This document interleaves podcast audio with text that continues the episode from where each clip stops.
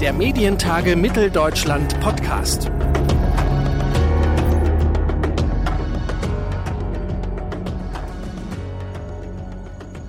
Hallo und herzlich willkommen zu einer neuen Ausgabe unseres Medientage-Podcasts. Mein Name ist Claudius Niesen und ich freue mich, dass Sie auch dieses Mal wieder mit dabei sind. Bei den Medientagen 2023 haben wir viele spannende Gespräche geführt, unter anderem auch mit Markus Beckedahl, dem Gründer von netzpolitik.org. Mein Kollege Antonio Ziesche aus dem Team der MDR-Volontäre hat mit ihm über die Freiheit des Internets gesprochen. Videos schauen, Mediatheken nutzen, Nachrichten lesen, sich durch Social Media scrollen oder Musik streamen und Podcast hören. Acht von zehn Menschen in Deutschland nutzen das Internet täglich. Das World Wide Web wird allerdings von einer Handvoll Tech-Giganten dominiert, darunter Google, Meta und ByteDance. Was bedeutet das für die Freiheit des Internets? Darüber spreche ich mit Markus Beckedahl. Er ist Gründer von netzpolitik.org und Mitbegründer der Republika, einer der größten Internetkonferenzen in Europa. Herzlich willkommen im Podcast, Herr Beckedahl. Hallo. Bevor es richtig losgeht, habe ich zum Einstieg erstmal vier Entweder-Oder-Fragen. Sind Sie bereit? Alles klar. Messenger, Signal oder Threema? Signal. Browser, Firefox oder Chrome?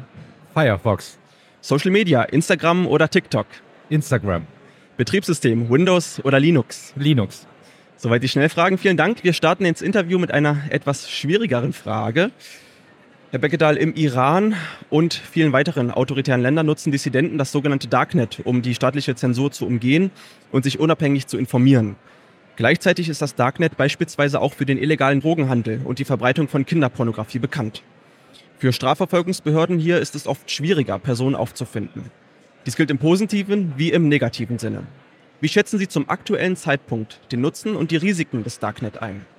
Also wir sehen ja anhand Ihres Beispieles des Irans und vieler andere ähm, repressive Gesellschaften, dass das Darknet meiner Meinung nach viel mehr positiven Sinn macht, als dass es Drogenhändlern oder Kriminellen einen Rückzugsort bietet.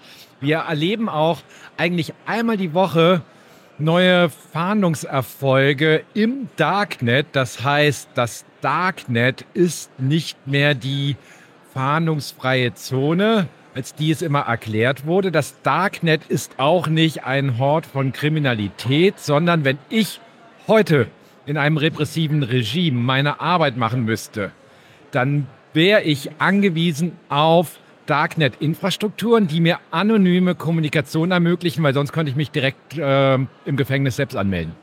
Mhm. Trotzdem, äh, Kinderpornografie, Waffenhandel und so weiter sind ein Problem im Darknet, oder? Kinderpornografie, Waffenhandel und andere Sachen sind ein Problem unserer Gesellschaften. Die können auch im Darknet stattfinden, die finden aber wahrscheinlich noch mehr auf Facebook und Co statt. Und insofern ist es eher ein Problem, dass wir teilweise überforderte Polizeien haben, dass wir schlecht ausgebildete Polizisten haben in Bezug auf Internetfragen und dass sie eine schlechte Ausstattung wiederum haben und dass das eher das Problem darstellt und nicht das Internet oder irgendwelche Infrastrukturen an sich. Kommen wir vom Darknet ins Clearnet. 2024 wird der Digital Service Act der EU vollständig umgesetzt. Dieser soll unter anderem Haftungs- und Sicherheitsvorschriften für digitale Plattformen regeln. Unternehmen, deren Plattformen monatlich mehr als 45 Millionen aktive User haben, unterliegen dann besonderen Verpflichtungen.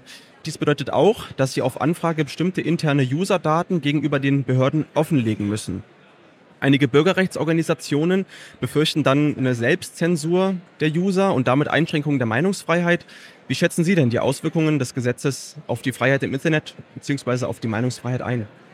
Also ich finde es erstmal sehr gut, dass die EU endlich mal Regeln zur sogenannten Plattformregulierung geschaffen hat und dass die nächstes Jahr endlich mal umfassend in Kraft treten bzw. durchgesetzt werden sollen.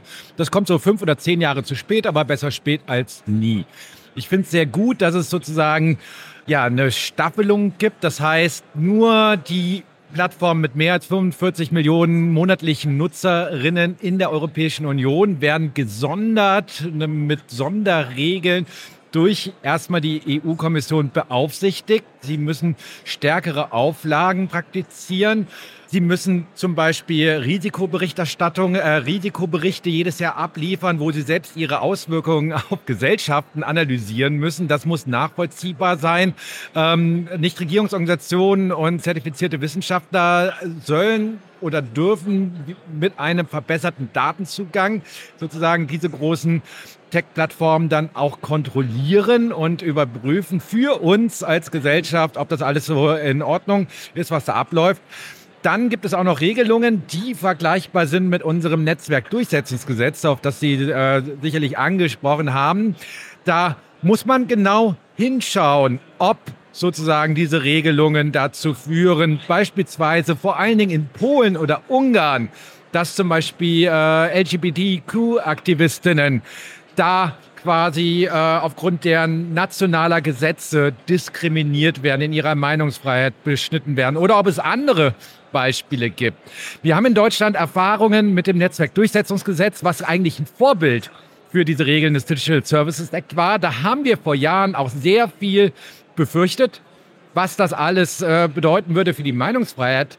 Wir müssen aber auch anerkennen, in der Praxis sind wenige Inhalte ungerechtfertigt gelöscht worden und am meisten beschwerte sich die AfD, dass sie nicht mehr so viel Hass und Hetze kommunizieren darf. Was macht es denn vielleicht auch mit den UserInnen, wenn sie wissen, dass ihre Daten, bestimmte Daten, auf jeden Fall an Behörden gelangen, beziehungsweise dass Behörden garantierten Zugriff darauf haben? Na, es kommt ja ganz darauf an, welche Daten durch wen. Also wie gesagt, wenn ich in Ungarn als Demokratieaktivist quasi ähm, Facebook nutze und äh, Gefahr laufen muss, dass Orban irgendwelche, ich kenne mich jetzt mit den nationalen Gesetzen da nicht aus, aber irgendwelche Majestätsbeleidigungsregeln dann anwenden könnte, um gegen Demokratieaktivisten vorzugehen, dann würde ich mir Sorgen machen. Dann würde ich halt zusehen, ob ich nicht andere Plattformen nutzen könnte, wo ich sozusagen ähm, datensparsam kommunizieren kann, ohne es solchen ähm, Regimen einfach zu machen. Das gilt natürlich auch für repressive Staaten, aber da gilt ja der Digital Services Act nicht. Also natürlich ein Problem, dass in der Türkei oder so weiter oder im Iran, das angesprochene Beispiel, sozusagen die dortigen Regime quasi jetzt auch sehr einfach bei Twitter Nutzerdaten anfragen können. Und Elon Musk das alles auf Basis der nationalen Gesetzgebung irgendwie bereitwillig rausrückt, obwohl er angetreten war, die Meinungsfreiheitsfahne hochzuhalten. Sie sprechen Daten an. Daten ist ja auch ein Mittel, über das viel Geld gemacht wird bei digitalen Plattformen, über den Datenhandel. Womit auch viel Geld gemacht wird, ist Werbung. Und Werbung ist im digitalen Raum für viele Unternehmen eben eine der Haupteinnahmequellen. Wenn wir uns zum Beispiel die Plattform YouTube anschauen, dann ist sie für viele Menschen eine wichtige Quelle für Nachrichten und Informationen. 2019 hat Alphabet die Richtlinien der Plattform zugunsten der Werbefreundlichkeit ausgerichtet. Es war von der sogenannten Ad-Pokalypse die Rede. Darunter gelitten haben besonders politische Kanäle, die sich eben nicht so gut bewerben lassen. Kann eine solche Ausrichtung von Plattformen hin zu Werbefreundlichkeit einen negativen Einfluss auf die Stabilität von zum Beispiel Demokratie haben? Klar. Inwiefern? ne, äh, die haben ja schon Beispiele gebracht sozusagen. Ne? Aber es war ja eigentlich auch vorher schon klar. Also ich wundere mich jetzt über das Beispiel. Ähm, ich habe ein politisches Blog 20 Jahre lang aufgebaut. Äh, schon ganz früh war klar, damit kann man auf dem Werbemarkt kein Geld verdienen, weil ähm, Werbekunden auch bei Zeitungen eigentlich nie wegen den Politikseiten hingegangen sind, sondern Zeitungen deswegen auch viele andere Rubriken eingeführt haben, um dort Werbung unterzubringen. Insofern ist, sagen wir mal, eher die Frage, wie schaffen wir es, Medien zu ermöglichen, ohne dass diese abhängig sind von einem Werbemarkt, der intransparent ist und sich äh, vor politischen Inhalten fürchtet. Welche alternativen Geschäftsmodelle gibt es dort? Da sind wir immer noch am Anfang. Äh, es gibt viele Leuchttürme sozusagen. Netzpolitik.org schafft es, eine Million Euro im Jahr über Spenden zu generieren. Andere Beispiele wie Finanztipp gehen hin und machen viel über Affiliate-Marketing. Auf jeden Fall gibt es vor allen Dingen in Deutschland eine Vielzahl an Akteurinnen, im äh, ja, Bereich des gemeinwohlorientierten Journalismus, die zeigen, dass man auch ohne Werbung ja, Journalismus machen kann. Allerdings äh, schwingt da so ein bisschen das Damoklesschwert darüber, dass gemeinnütziger Journalismus in Deutschland nur über Umwege möglich ist und das müsste geändert werden. Also Journalismus muss gemeinnützig werden, genauso wie Schach gemeinnützig ist, damit gemeinwohlorientierte äh, Medien bessere Möglichkeiten haben, sich über alternative Wege zu finanzieren. Und wie kann die Netzcommunity, wie kann die Zivilgesellschaft dazu beitragen, dass eben genau solche Kanäle florieren können? Na, indem wir sie nutzen und indem wir sie unterstützen. Ähm, uns sollte bewusst sein, dass wenn etwas kostenlos angeboten wird, man immer sich überlegen muss, wie wird denn das eigentlich finanziert? Und wenn einem Inhalte gefallen, dann sollte man sich immer überlegen, möchte man diese Inhalte auch noch morgen lesen? Dann sollte man bereit sein, diese auch irgendwie zu unterstützen. Sei es, dass halt diese Medien dann ja, Premium-Abos anbieten, Mehrwert-Abos oder über Spenden finanziert sind oder sonstige Erlösmodelle haben. Und nur darauf zu verlassen, dass die sich irgendwie durch die anderen Lesenden oder Zuschauenden finanzieren, das sollte einem zu denken geben. So funktioniert das leider nicht. Herr Beckedahl, wir springen zu Twitter. Ähm, nach der Twitter-Übernahme von Elon Musk wurden viele Accounts entsperrt, darunter eben auch der Account von dem ehemaligen US-Präsidenten Donald Trump, der zuvor nachgewiesene Fake News verbreitet hatte. Die Entscheidung wurde auf die Förderung der Meinungsfreiheit zurückgeführt. War dieser Schritt aus Ihrer Sicht richtig? Nö, aber Facebook hat denselben Fehler gemacht, äh, das muss man kritisieren. Bei Twitter muss man allerdings noch mehr kritisieren, dass Elon Musk nicht nur Donald Trump zurückgeholt hat, der gar nicht zurückkommen wollte, weil er sein eigenes äh, Netzwerk True Social promoten will, sondern dass halt Elon Musk auch eine Diskursverschiebung nach rechtsradikal, rechtsaußen durchführt und viele früher gesperrte Rechtsextreme zurückgeholt hat, die jetzt doppelt so viel Hass und Hetze auf Twitter verbreiten wie vorher, als bevor sie gesperrt wurden. Wie sollte die Zivilgesellschaft dann damit auf Twitter umgehen, sich von der Plattform zurückziehen? Ja, das ist eine schwierige Frage. Also natürlich in einer idealen Welt würde man sagen, wir gehen jetzt alle nach Mastodon. Ähm, ich kann an meiner Timeline sehen, ein Viertel meiner ja, Mediennutzungsquellen auf Twitter ist auch nach Mastodon gegangen, drei Viertel noch nicht sozusagen. Insofern bin ich auch noch auf Twitter halbwegs gefangen, weil es bringt da auch nichts, wenn wir alle Breaching Converted im Fediverse machen. Trotzdem müssen wir das Fediverse aufbauen, müssen darum werben, dass auch mehr Institutionen reingehen, dass auch öffentlich-rechtliche Anstalten quasi eigentlich die Verpflichtung haben, als Alternative zu überwachungskapitalistischen äh, Accounts bei Facebook, TikTok und Co. auch im Fediverse selbstverständlich eine gemeinwohlorientierte Alternative anzubieten, sozusagen. Und ähm, damit wir morgen aus der Abhängigkeit von diesen Plattformen ähm, uns entfernen können, unabhängiger werden und sagen können, ey, das Geschäftsmodell unterstützen wir so nicht mehr. Wir haben gemerkt, bei dem Thema Freiheit im Internet dreht sich die Debatte auch ganz viel um Meinungs- und Pressefreiheit. Die Verfügbarkeit von journalistischen Angeboten im Netz wird dabei weniger diskutiert. Medienunternehmen sind meistens dazu gezwungen, ökonomische Interessen zu verfolgen. Die sogenannte Paywall ist ein Ergebnis davon. Paywalls stellen das Prinzip der Offenheit im Internet jedoch in Frage, denn Menschen mit weniger Geld können sich dadurch nicht so gut informieren wie Menschen mit mehr Geld. Darunter leidet auch die Breite des öffentlichen Diskurses. Sehen Sie da die Freiheit von Informationen durch Paywalls bedroht? Also die Freiheit der Information war auch früher nicht durch Abo-Modelle bei Zeitungen bedroht. Ich bin gespannt, ob sich Paywalls tatsächlich als der richtige Weg durchsetzen werden. Auf internationaler Ebene gibt es mittlerweile auch eine ganze Menge Gegenmodelle. Ne? Das Time Magazine hat jetzt beschlossen, die Paywall-Strategie aufzugeben und mehr auf Wachstum zu setzen. Das ist, äh, könnte ein Leuchtturm werden für, ey, es geht auch in eine andere Richtung wieder. Aber zum Glück leisten wir uns in Deutschland den öffentlich-rechtlichen Rundfunk.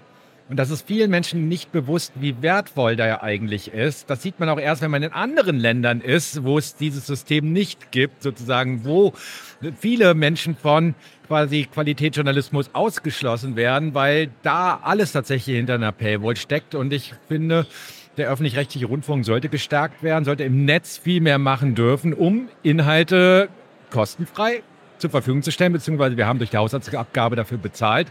Und dann haben wir das Problem weniger. Das heißt, dass Menschen irgendwie äh, sich keine Paywall leisten können und von Informationen äh, abgeschnitten werden. Sie haben die Entwicklung beim Times Magazine angesprochen. Eine neue Entwicklung ist auch äh, ChatGPT, gerade in aller Munde. OpenAI hat erst kürzlich eine aktualisierte Version herausgebracht. Auch bei Microsoft Suchmaschine Bing wird ChatGPT inzwischen verwendet. Glauben Sie, dass künstliche Intelligenz unsere Sicht auf den Datenschutz noch einmal grundlegend verändern wird? Ja, nicht nur das so. Ne? Also wir erleben ja gerade am Beispiel von künstlicher Intelligenz in Anführungszeichen, also bei Systemen wie ChatGPT, sämtliche netzpolitische Fragestellungen der letzten 20 Jahre aufs Neue. Von Datenschutz über Urheberrecht bis hin zu Sicherheit wird da alles nochmal durchdekliniert, weil alle Lobbys wieder versuchen, irgendwie da einen Pfosten äh, reinschlagen zu können. Und es wirft natürlich auch viele spannende Fragestellungen auf, weil wir ein, bei einer technologischen Evolutions- Stufe angekommen sind, die nochmal alles verändert. Also sehr spannende Zeiten gerade. Mhm. Apropos ChatGPT und KI, die Freiheit im Internet lebt ja auch davon, dass keine Monopole entstehen. Was wir jedoch beobachten ist, dass sich einige wenige Anbietende wie Meta, Alphabet den Großteil des Marktes teilen. Microsoft hat viel Geld in OpenAI investiert und hat auch seine Suchmaschine Bing mit dieser künstlichen Intelligenz ausgestattet. Wir haben bereits darüber gesprochen. Sehen Sie denn hier die Gefahr, dass ein neues Monopol im Bereich der KI und Suchmaschinen entstehen könnte? Also ich mache mir seit einigen Jahren Sorgen, dass irgendwie die zunehmende Monopolisierung durch so das Oligopol der Tech-Unternehmen beste Voraussetzungen für die Manifestierung ihrer monopolartigen Strukturen bei der künstlichen Intelligenz bietet, weil künstliche Intelligenz braucht große Datenmengen die großen Tech-Plattformen sitzen auf riesigen Datenmengen und wir brauchen da dringend gemeinwohlorientierte Alternativen zu. Insofern bin ich ganz froh, dass wir vor allen Dingen in Deutschland, in der Europäischen Union viele Open Source Projekte rund um generative AI haben. Stable Diffusion beispielsweise, einer der besten Bildgeneratoren, ist quasi in Deutschland mitentwickelt worden, als Open Source äh, mit der Welt geteilt worden. Selbstverständlich müssen wir dazu sehen, dass diese ja auch für die Wissenschaft wichtigen, gemeinwohlorientierten alternativen Infrastrukturen anders reguliert werden müssen als die großen Tech-Plattformen, die zur Monopolisierung führen und wo halt sehr viel Geld dahinter steckt. Jetzt haben wir viel über die Schattenseiten von KI gesprochen. Wo kann denn KI dem Gemeinwohl dienen? Einfachstes Beispiel, wenn irgendwie die ARD und ZDF-Mediathek mal endlich mein Nutzungsverhalten genauer analysieren würde, und zwar datenschutzfreundlich und nur mit Zustimmung, dann müsste ich mir ja nicht mehr das ganze Zeug irgendwie jedes Mal anschauen müssen, was mich nicht interessiert, sondern würde endlich mal die geilen Tipps bekommen, die Netflix und Co. mir anzeigen können in ihren Mediatheken. Herr Beckedahl, abschließend ein Fazit. Wie steht es denn momentan um die Freiheit des Internets? Ja, wir haben weltweit eine Zunahme von Autoritätsglauben. Wir haben überall quasi demokratische Werte unter Beschuss. Wir haben eine zunehmende ja, Monopolisierung von Infrastrukturen in der Hand weniger Unternehmen oder Einzelpersonen wie Elon Musk, die häufig einfach mal so die Regeln aus guter, äh, aus Lust und Laune ändern können. Wir haben zu wenig gemeinwohlorientierte Infrastrukturen als Alternative. Also die Freiheit des Internets war eigentlich in den letzten 30 Jahren noch nie so bedroht wie heute. Und es liegt an uns als Gesellschaft, was wir daraus machen. Aber das sind auch die Kernfragen unserer Demokratie. Ich würde sagen, es hat mit dem Internet weniger zu tun. Viele Internetregulierungsfragen sind einfach Demokratiefragen. Und die müssen wir als Gesellschaft entscheiden. Finden Sie da auch positive Entwicklungen? Ja, natürlich. Noch nie war es so einfach, mich aus so vielen Quellen zu informieren. Noch nie war es so einfach, auch auf Sendung gehen zu können, sozusagen äh, Journalismus machen zu können. Eigentlich leben wir als Journalisten vor goldenen Zeiten, weil so viele tolle Möglichkeiten haben wir noch nie gehabt. Wir müssen halt nur das Finanzierungsproblem dafür lösen. Wie sieht die Lösung aus für Sie? viele unterschiedliche Modelle ausprobieren und schauen, was zukunftsfähig ist. Warum nicht auch einen Teil der Haushaltsabgabe verwenden und nicht nur die großen Strukturen von ARD und ZDF und ähm, MDR finanzieren, sondern auch irgendwie Innovationsfonds schaffen, sozusagen kleine unabhängige Medien darüber mitfördern und dann mal schauen, was sich da durchsetzt auf dem Wettbewerb der Ideen. Und damit wollen wir das Gespräch abschließen. Vielen Dank, Markus Beckedahl. Danke auch. Mein Kollege Antonio Ziescher aus dem Team der MDR-Volontäre war das im Gespräch mit Markus Beckedahl. Hier in diesem Podcast hören Sie die spannendsten Gespräche der Medientage Mitteldeutschland ausführlich alle zwei Wochen in einer neuen Episode. Abonnieren Sie doch den Podcast zum Beispiel direkt bei Spotify oder bei Apple Podcasts. Das unterstützt nicht nur unsere Arbeit, so verpassen Sie auch einfach keine weitere Episode mehr. Den Überblick über alle Folgen gibt es auch auf medientage-mitteldeutschland.de. Mein Name ist Claudius Niesen und ich hoffe, Sie nutzen unsere kleine Sommerpause bis in den September, um alle bislang erschienenen Folgen einmal nachzuhören, wenn Sie das nicht schon längst getan haben. Ansonsten hören wir uns, wie gesagt, wieder im September hier und dann, wie gewohnt, alle zwei Wochen. Ich sage Tschüss, vielen Dank fürs Zuhören und bis zum nächsten Mal. Der Medientage Mitteldeutschland Podcast.